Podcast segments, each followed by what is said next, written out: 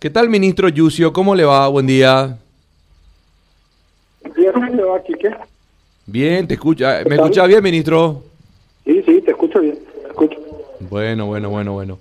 Eh, a ver, se, se llega este domingo los, los, los comicios, los comicios en, en, en, en, plena pandemia, ministro, y eh, creo que va a ser una experiencia nueva también de la ciudadanía. Eh, ojalá que se, se realice todo eh, de manera, con mucha precaución, de, de, manera correcta. Y por sobre todo, si tener inconvenientes, mucho más aún que estamos en un momento muy delicado. Eh, la Policía Nacional, me imagino, está preparando un operativo también, ministro, para este domingo.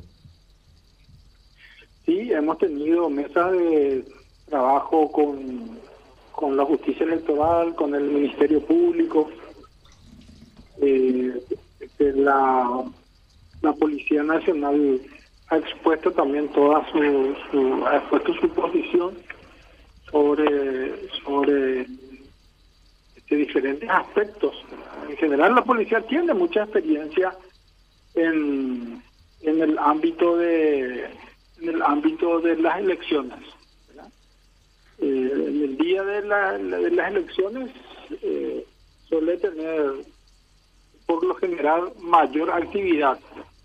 La diferencia en esta ocasión eh, se da en las campañas. Ahí es donde expusimos en su momento a Justicia Electoral eh, nuestro nuestra posición en materia de, aglomeración, porque es muy tradicional en, en las candidaturas este, locales eh, hacer el, el famoso casa por casa, eh, el, manejo el, manejo en la calle. Por lo general el candidato va con un grupo de gente este, acompañándolo. En fin, hay una, y, y, después el contacto con muchas personas.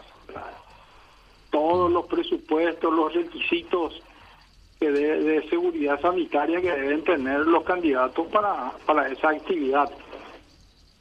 E, e, esa fue nuestra preocupación en su momento.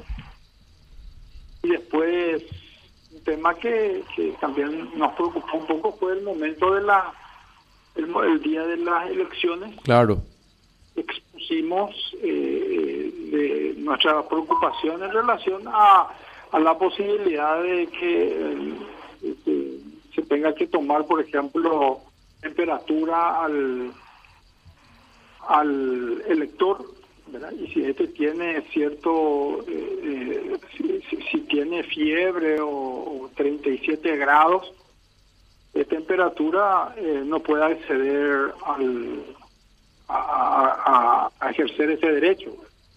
Entonces tiene que ser dispuesto a su salida y retornar a su hogar. Eh, la práctica es lo que nos preocupa.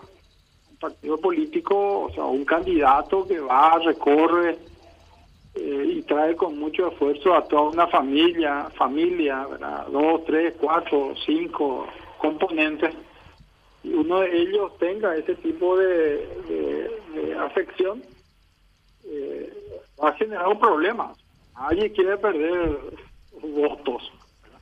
Claro. Nos digo nomás también el, este domingo, ministro, el día D, donde sabemos que existe mucho movimiento, sabemos cómo se realizan las, las elecciones, donde hay eh, están los móviles de diferentes movimientos llevando, trayendo personas, eh, esto en la previa, ¿verdad? En todo lo que es el día de elecciones, de muy temprano, en el movimiento que hay normalmente, hay que sumarle que es un día festivo también, el Día del Padre, este domingo, eh, posterior... mucho movimiento.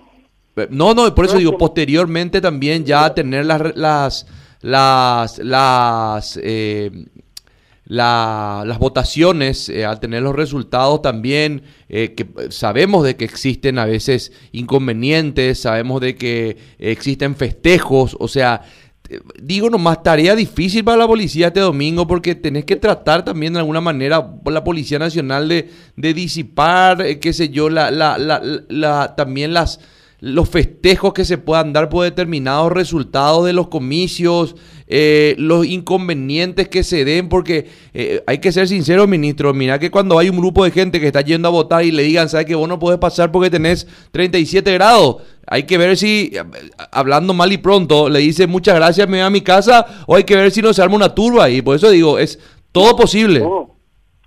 Así es. No, todas esas variables que estás mencionando de una relacionada a una actividad eleccionaria normal eh, eh, es luego objeto de preocupación. Si a esto le sumamos la, la pandemia y encima otra vez el, de que este domingo es el Día del Padre, eh, realmente va a generar mucho movimiento en las calles.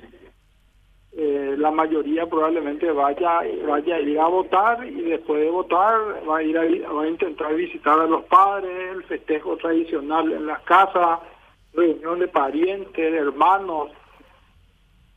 Eh, puede darse si es que no no nos cuidamos un alto índice de contagio este, Quique eh, por eso la recomendación a los, líderes políticos es mantener todo el, protocolo de eh, salud, en este caso, ¿verdad? todo lo que sea seguridad sanitaria para esa las últimas actividades de casa por casa, la, este, un mecanismo diferente de, de término de campaña, por lo general los jueves suelen hacerse grandes concentraciones, ¿verdad? Evitar, evitar hacer ese tipo de actividades eh, por la aglomeración que eso representa. Eh, y, el día mismo de, las elecciones, mantener la distancia en los lugares, este, en los colegios electorales, y, bueno, se va, por, parte del Ministerio del Interior, la policía, se va a tomar todo el recaudo. Eh, estamos planificando, ya cerrando todo lo que significaría eh, eh, la coordinación con otras instituciones en cada, en cada ciudad, en cada pueblo. y bueno, esperemos que se desarrolle dentro del ámbito de lo normal y que finalmente no terminemos con, con mayor cantidad de personas en, los sanatorios. Ministro, eh, cambiando un poquitito de tema, eh, ¿vos seguís todavía con, con dentro de la comisión de gastos del gobierno, gastos COVID? Eh, sí, sí, eh, pero un poquito no tan directamente ya afectado por mis actuales funciones pero eh, los que están directamente manejando son la doctora Zully Rolón y este, René Fernández. Ok, ok. Tenemos, tenemos que incorporar más un nuevo miembro del Ministerio de Hacienda y también este otro más, porque Carlos Pereira eh, al salir del al salir de, en su momento del la secretaría de una de una secretaría ejecutiva eh, bueno, dejó también un espacio Hay, tenemos que ir completando muchas representaciones porque si no todo el peso de la, de la carga del control recae sobre dos o tres personas. Placito, una consulta al ministro. Sí, ¿qué tal ministro? ¿Cómo está? Le saludo a Blas Barrios. Blas, ¿cómo te va? Qué raro escucharte ¿Trabajando? Eh, no, no, ¿Por qué, ministro, sos así? ¿Eh? No, no, te, no, te, leí entre líneas. por lo general, pues vos sos más facilero, más, más de congreso. No, yo eh, eh, entendí el mensaje, ministro, se agradece. Un gusto saludarte, ministro. supliendo nomás, ¿verdad? No, estamos acá con, con el compañero Quique trabajando hasta, hasta donde los directores digan basta. Bueno ministro. nuevo rol. Sí, sí, sí. En esta época de pandemia aumentaron también los casos de denuncias de asaltos, robos, hurtos, homicidios, en fin, todo tipo de, delitos y de crímenes. Mi pregunta concreta es, ¿Ustedes cuentan con el acompañamiento suficiente de agentes fiscales ante tantas denuncias que se hace a la policía o consideran que la cantidad de fiscales no es la suficiente para poder eh, trabajar de manera conjunta con todos los casos que surgen a diario? Bueno, eh, mira, eh, es cierto, con la, con la pandemia los casos de, de, robo, asaltos en la vía pública, eh, se, multiplicaron pero exponencialmente. Eh, me pasaron un dato de que solamente en mayo, así fue, ¿verdad? En mayo, solamente en mayo se cometieron más hechos punibles, o sea, se cometieron la misma cantidad de hechos punibles que en los últimos tres meses por los tres primeros meses de, este mismo año. Eh, pero es lógico, ¿verdad? Es, lógico, es lógico pensar eso porque eh, este, los efectos colaterales eh, y económicos fueron realmente muy fuertes en un país como el nuestro que está basado en un porcentaje muy alto de informalidad. Eh, hasta los informales tuvieron que eh, fueron afectados eh, y los empleos formales este, se vieron disminuidos en su momento y eso tiene su repercusión increíblemente en la sociedad y en, los picos de hechos de delincuencia. Y el Ministerio Público, eh, obviamente, con, no, ha aumentado tampoco la cantidad de, fiscales, estamos estamos operando con los mismos, con las mismas las mismas personas, el mismo equipo de fiscales, pero eh, este, sí, yo creo que acá el, mayor efecto se da en la policía. la policía es la que está teniendo más actividad en, intensidad en los casos para investigar. Algunos se, eh, se, descubren, otros pasan por alto, eh, en fin. Eh, pero entiendo que con una buena estrategia eso puede ir paliando, pero obviamente no va, no, no se va a evitar porque esto es imposible de contener. Eh, de hecho, el viernes, la Iquique estuvimos cerrando en Concepción la este, la implementación de, los consejos de seguridad ciudadana eh, bajo la premisa de que precisamente hay que volver a acercarnos a la sociedad, la policía debe debe, acercarse a la sociedad y la sociedad a la, la policía. Es imposible que la policía sin aliados estratégicos pueda enfrentar esta el, efecto de la pandemia, que es la criminalidad en sus diferentes aspectos. Entonces, la, la sociedad es importante, las comisiones de seguridad ciudadana, los gremios, eh, eh, son un soporte importante y, las autoridades locales. Eh, y más aún en, lugares como Concepción, en donde arrecia el nivel muy grave, como el narcotráfico, el avigeato, la presencia del EPP. Eso obliga a que las instituciones sean más confiables y, eh, y, en la medida en que puedan ser confiables, eh, también se va a tener información como para poder sostener mecanismos de, de prevención contra la delincuencia.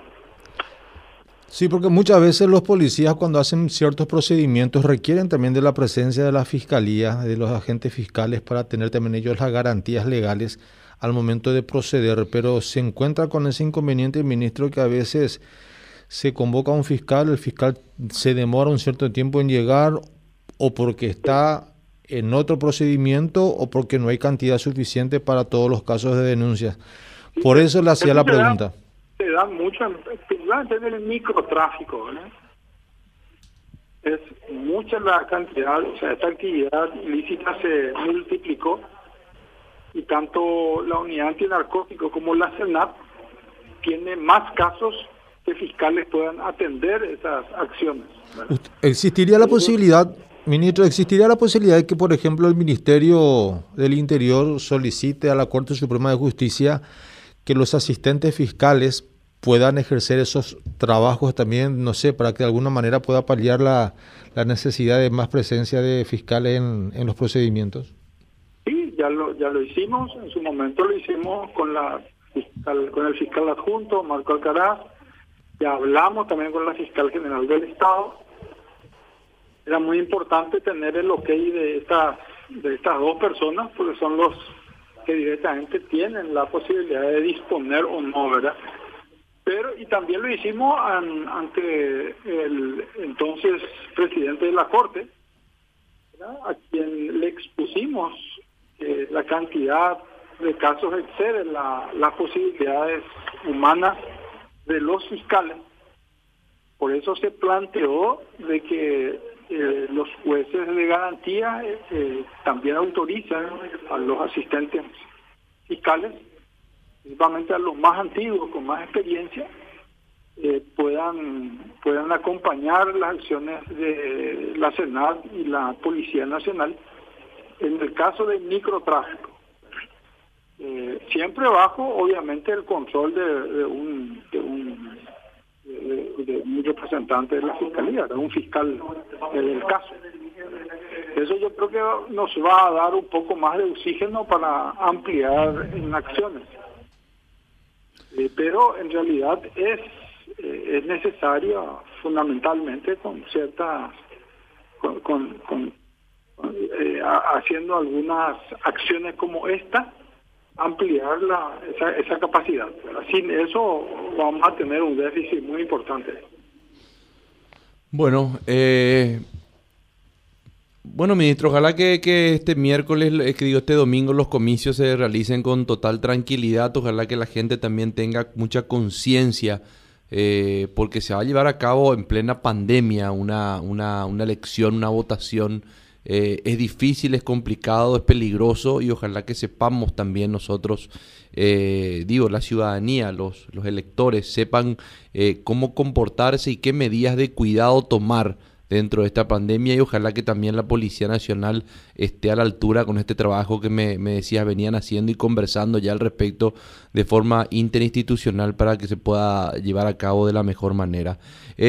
así que ya sabes que está Blasito aquí a mi lado, ministro, ¿eh? Bueno, sí, sí, sí, ya. Yo le suelo escuchar hablar, pero pensé que era una cuestión este, eh, provisoria, que después se iba a incorporar otra vez al, Congreso. No, le echaban del Congreso. No, ya no le quieres más allí, por eso está allí. No, no, no, conseguimos una cronista más linda, una chica linda que se va a cubrir el Congreso, ministro. en realidad, desde ese punto de vista, yo estoy Totalmente de acuerdo Gracias, ministro. un abrazo, ministro. Una cosa es cuando se oye y otra cosa es cuando uno le ve en persona. De caliente, ministro. Y va ahí la tipo, ministro. ¿eh? eh un abrazo, ministro. Te quiero mostrar si no te quiero, maestra. No, menos mal que, menos mal que ya aprecio mutuo. Un abrazo, ministro, hasta luego. No, un aprecio enorme para hablarle, conozco. Esos cinco años que pasamos en el en el Congreso siempre fue muy muy atento y este, eh, transmitía por lo menos lo que queríamos queríamos decir. Claro que sí. Un abrazo, ministro, hasta luego. Saludos.